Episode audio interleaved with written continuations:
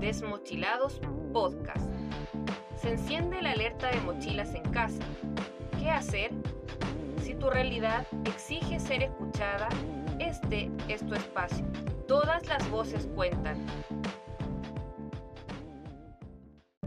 Para ser un desmochilado protagonista, solo debes escuchar atentamente e invitar a otros a formar parte de esta gran comunidad. Acomódate, que ya está aquí el oído más entusiasta. Con ustedes, Kras Malayana.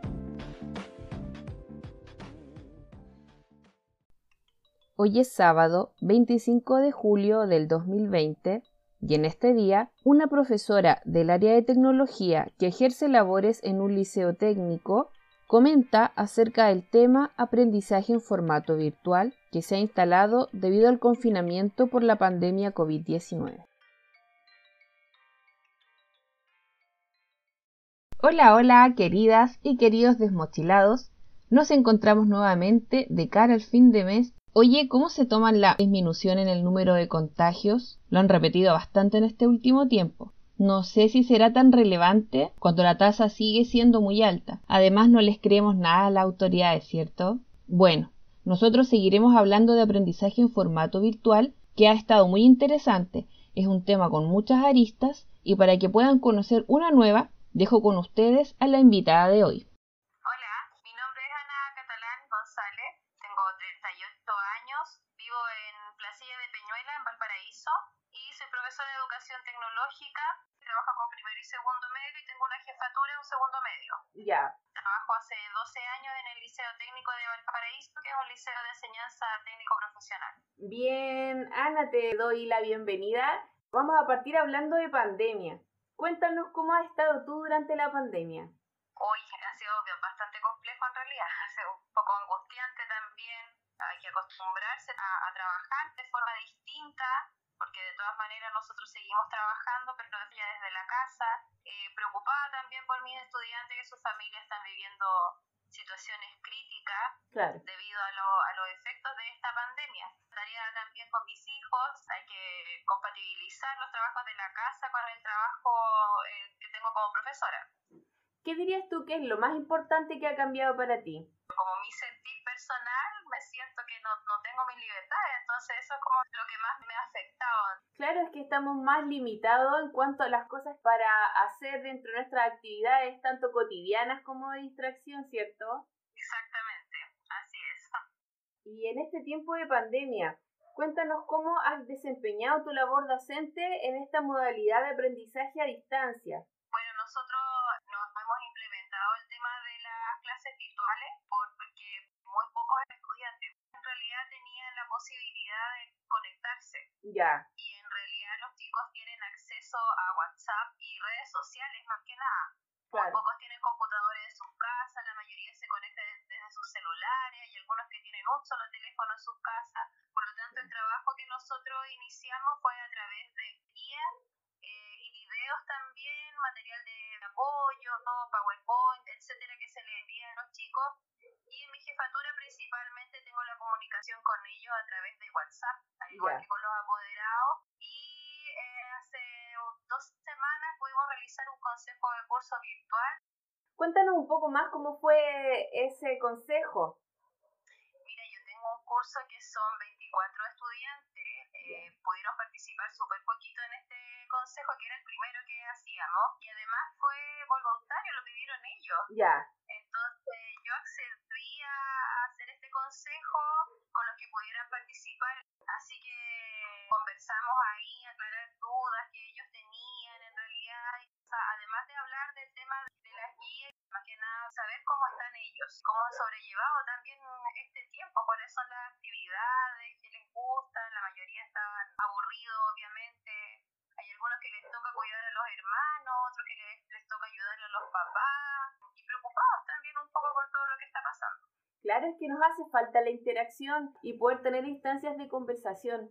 Si hablamos del estímulo cognitivo, pensando que esto es distinto a cómo surge en el aula, ¿dirías que se puede producir de todas formas aprendizaje frente a la pantalla? Mira, o sea, uno puede partir de la premisa de que todos los días se aprende algo nuevo, ¿cierto? Y en realidad nosotros podemos eh, generar aprendizaje de distintas formas. Los chicos pueden ingresar a internet y encontrar un montón de información. El tema es qué es lo que necesitamos que nuestros estudiantes aprendan. Sí, exacto. Y en ese sentido es bastante complejo poder llevar el aprendizaje a través de una pantalla a nuestros estudiantes, entendiendo que además el tiempo es mucho más limitado. Eh, no podemos tampoco tener a los chicos las seis u ocho horas que están en, en, la escuela, no podemos pretender tener ese tiempo también conectado a través de una pantalla porque es, perjudicial para su salud también. Por lo tanto, es bastante complejo en, en realidad que se generen aprendizajes de calidad. Y bueno, en cuanto al estímulo cognitivo también es complejo porque no es lo mismo, por ejemplo, si yo presento un PowerPoint o un video, a lo mejor en una sala de clase, que presentarlo a través de una pantalla. Claro. Porque cuando uno entra a una plataforma para una clase virtual, al presentar un PowerPoint, por ejemplo, yo desaparezco y desaparecen también mis estudiantes. Entonces ellos pueden solo ver el PowerPoint y ya es una lata. Claro. Entonces no está la misma interacción. Por lo tanto, cuando nosotros trabajamos con material de apoyo tecnológico, sobre todo, se pierde el estímulo en este nuevo contexto. Perdemos la experiencia en concreto también, ¿cierto? Que es, Exacto. es muy importante para el aprendizaje. Exactamente, o sea, el hecho de eh, estar en un aula de clase hay una interacción que no es solo verbal, sino que también es física. Claro. El, ver también cómo se mueven ellos o cómo nos movemos nosotros los profesores también es un estímulo que implica la motivación al estudiante. Entonces, el, ver una pantalla es algo súper plano. Y hay muy poca estimulación eh, para el aprendizaje en realidad. Bueno, ¿te gustaría recomendar algo a las familias para enfrentar de mejor manera el aprendizaje virtual? Uy, yo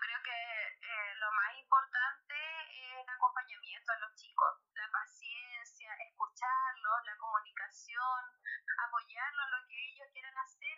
Hay de repente hay curiosidades que aparecen en los textos de estudio, de experimentos, qué sé yo, que a ellos les, les interesan y a lo mejor acompañarlos también en eso. No es necesario que sepamos todos los papás. Si un niño, un niño, una niña, cierto, un joven tiene alguna duda, a lo mejor que se la presente al papá, que los papás puedan comunicarse con los profesores. Todos los profesores estamos eh, dispuestos a resolver sus dudas. Sí, el solo hecho de dialogar lo que uno está pensando, una inquietud, abre el debate, la reflexión. ¿Hay algo más que te gustaría agregar? Uy, mi crítica es hacia el gobierno. ya. Eh, eh, con respecto a la educación, creo que ellos nos abandonaron prácticamente. Ese es el sentir del, del profesorado. Los chicos tienen muchos problemas de conectividad. Claro. Eh, hay algunos que las familias compran bolsas de gigas para que ellos puedan estar conectados, eh, otros que se conectan a alguna red externa que pillan por ahí. Son muy poquitos los que tienen wifi en su casa, entonces eh, estos problemas de, de señal, de, también en Valparaíso, nosotros lo vemos acá, hay chicos que viven en las quebradas donde no llega señal, entonces ellos tienen que subir donde puedan tomar señal y poder conectarse. Entonces, creo que, que faltó en una primera instancia que la institucionalidad Sí. eh, pusiera el acento en eso, no solamente en brindar una plataforma, sino además ver cuáles eran la- los mecanismos de acceso que tenían los chicos para acceder a estas plataformas de Internet. se ha pasado por debajo y lamentablemente todos aquellos como tú cuentas que no tienen acceso a estos recursos quedan al margen.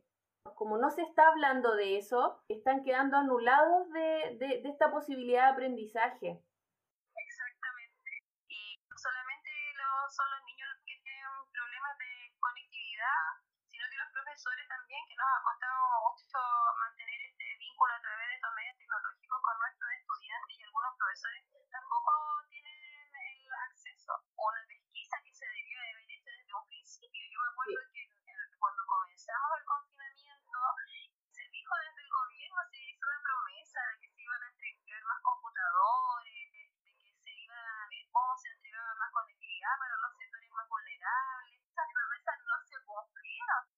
la pelota y se fueron a esconder. Ya, Ana, antes de despedirnos, cuéntanos qué te ha parecido esta oportunidad de poder compartir tu experiencia con la comunidad. Oye, agradecer primero esta oportunidad de difundir nuestra voz, lo que pensamos, lo que sentimos, cómo estamos también. Y agradezco mucho este espacio y aprovecho de mandarle un saludo tremendo a todos los profesores y las profesoras de Chile, sobre todo de Valparaíso, que hemos estado haciendo tremendo esfuerzo. Hay colegas que comunes eh, o organizando campañas solidarias en su escuela, eh, entregando canastas, algunos buscando celulares para entregarle a los chicos un gran abrazo a todos mis colegas y agradecerte a ti por esta oportunidad. Gracias, y comparto lo que tú dices. Yo creo que hay que sacarse más que el sombrero con los profesores porque buscamos los medios igual, incluso aunque vaya más allá de nuestras posibilidades, los profes siempre estamos ahí por nuestros estudiantes y por sus familias. Es importante reconocer. Sí, es importante reconocer eso. Bueno, quiero darte las gracias por participar en esta entrevista, por compartirnos tu opinión. Para mí ha sido un agrado también el poder conocer tu trabajo desde el área tecnológica, porque justamente es el área que en este momento está dentro de nuestro hogar y tenemos que tener una mirada lo más amplia al respecto. Yo creo que mientras más información tenemos, el proceso de adaptación se nos hace un poco más sencillo. Hasta aquí me despido de ti. Chao, chao. Chao, gracias. Me gustó mucho la anécdota que contaba Ana acerca del consejo de curso que solicitaron los estudiantes y donde pudieron hablar de sus temas más personales, porque demuestra la necesidad de mantener ciertos vínculos aunque sea solo online. Además, creo que el distanciamiento social nos permite valorar al otro la sencillez de la conversación. Otra cosa que destaco entre las palabras de la profesora Ana es el foco en lo que queremos que aprendan los y las estudiantes. Y estaremos hablando de eso más adelante. Es necesario que las autoridades dejen de postergar la cobertura de las necesidades que se están generando al interior de los hogares, ya sea académicamente y facilitando las condiciones de acceso tecnológico al aprendizaje a distancia. ¿No les parece? Bueno, si te interesa compartir lo que piensas al respecto, el tuit de Desmochilados está disponible para recibir tus comentarios. Y así comienzo a despedirme. Ha sido una muy grata jornada. Esperaré ansiosa el momento de poder encontrarnos nuevamente. Les agradezco su fiel escucha. Hasta la próxima, estimadas y estimados desmochilados. Por ahora me despido, los espero semana a semana para revisar una nueva y entretenida entrevista. Recuerda darle seguir a este episodio. Si quieres participar en este programa, puedes enviar un correo a paisaprendizaje.com o directamente en Instagram. También accede a mi página de asistencia psicoeducativa online en el Face Prof en tu casa, cuidando cambiar la C de casa por una K. Saludos cordiales.